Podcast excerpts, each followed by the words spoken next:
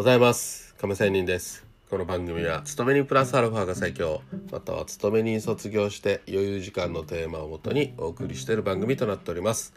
さあ、えー、今日も FX の話をしたいと思います。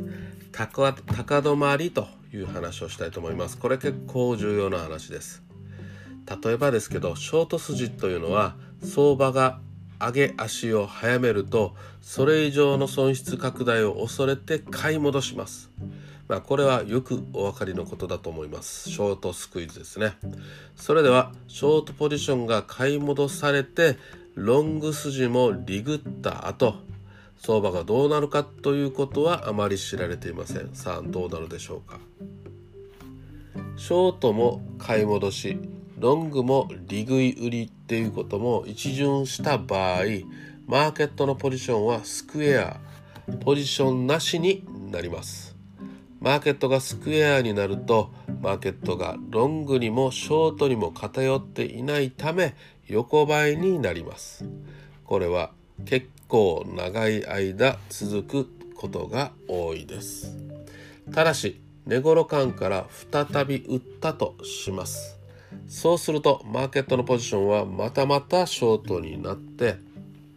また買い戻そうとする力が働きます。で相場はもう一度上がってしまうことがよくあります。さてその後どうなるでしょうか？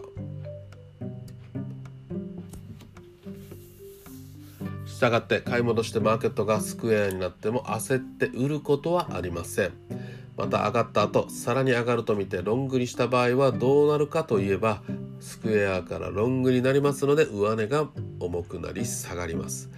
よくあるケースは高止まりしてからショートにしたりロングにしたりしてその後買い戻したり売り戻したりするために相場がふらつきながら横ばいになるということです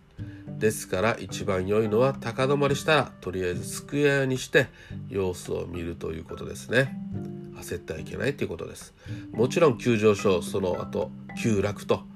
急反落ということもありますがまあこれは高値圏で買ったのに下げたためにロングが投げた場合ということですね。この場合よりは高値止まりの方がまあまあ確率的には多いと思います。ということで今日は高止まり値頃感からの売りというものは危険ですよと。寝頃間からの買いというのも危険ですよというような話でしたそれでは今日も良い一日を See you!